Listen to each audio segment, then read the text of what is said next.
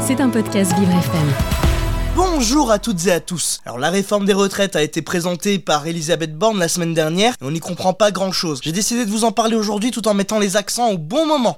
Marian met les accents au bon moment. Bon, qui a compris cette nouvelle réforme des retraites? Non, parce que bon, on doit à la fois partir à 64 ans à la retraite, mais avoir cotisé 43 ans pour avoir une retraite à taux plein. Mais du coup, si jamais j'ai commencé à 17 ans et que j'ai cotisé pendant 43 ans, soit 172 trimestres, ça nous fait environ 60 ans, non? Du coup, vu que j'ai commencé à travailler en colonie de vacances à 17 ans, je dois partir à la retraite à 60 ou 64 ans? Et si vous êtes né en 61, sachez que vous devez partir à la retraite à 62 ans et 3 mois, alors que si vous êtes né en 1968 et au-delà, bah, vous partirez à la retraite à 64 ans. Bon, écoutez, je vous avoue que les calculs là, ça me fait un peu mal à la tête, surtout qu'on n'y comprend pas grand-chose. Je sais pas vous, mais moi, ayant fait un bac L, j'arrive pas du tout à comprendre, et mes amis qui étaient en S ne comprennent pas non plus. Et si on a parmi vous qui ont compris le fonctionnement, bah dites-le moi par message sur mon Insta mg-du-bas on air, comme ça je pourrais peut-être éventuellement vous expliquer comme il le faut pour cette nouvelle réforme. Ah, mais attendez, vous pensiez réellement que j'allais vous expliquer cette réforme et que vous alliez tout comprendre après m'avoir écouté?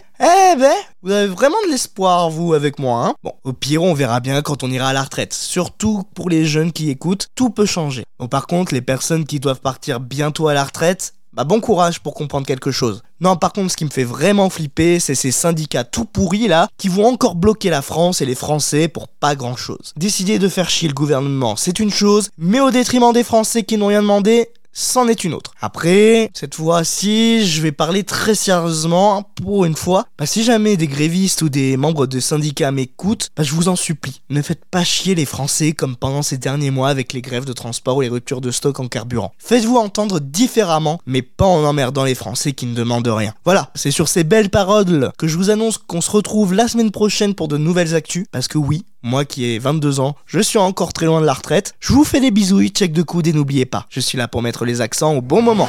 C'était un podcast Vivre FM. Si vous avez apprécié ce programme, n'hésitez pas à vous abonner.